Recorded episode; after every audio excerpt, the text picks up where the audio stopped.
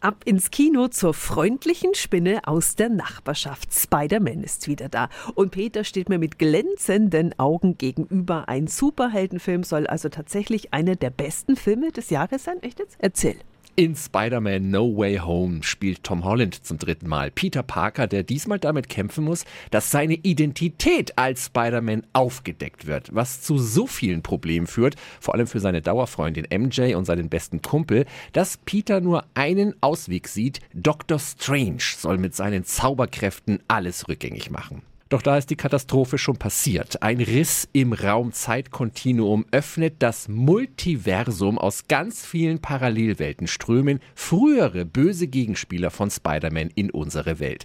Mehr kann und will ich auch gar nicht verraten. Aber ich kann Ihnen eins versprechen. Sie bekommen in zweieinhalb Stunden einen grandiosen Mix aus Spaß, jugendlicher Unbekümmertheit, tolle Action und einer emotionalen Tiefe, wie es sie selten im Superhelden-Genre gegeben hat. Es geht schon fast philosophisch um die zweite Chance im Leben und der berühmte Spider-Man-Spruch, aus großer Kraft wächst große Verantwortung, wird hier tatsächlich mit Leben gefüllt.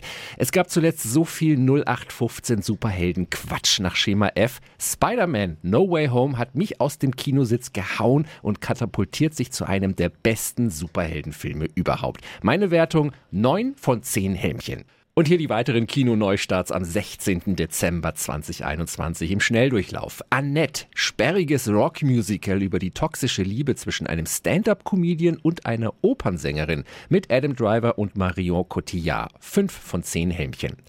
Frau im Dunkeln, Regiedebüt von Maggie Gyllenhaal mit Olivia Colman über eine Endvierzigerin, die sich mit den Konsequenzen ihrer Entscheidungen als junge Mutter auseinandersetzen muss. Sieben von zehn Helmchen. Monte Verita, Historiendrama über eine konservativ-bürgerliche Hausfrau, die auf dem gleichnamigen Berg ein neues Lebens- und Körpergefühl erfährt. Fünf von zehn Helmchen. Viel Spaß im Kino.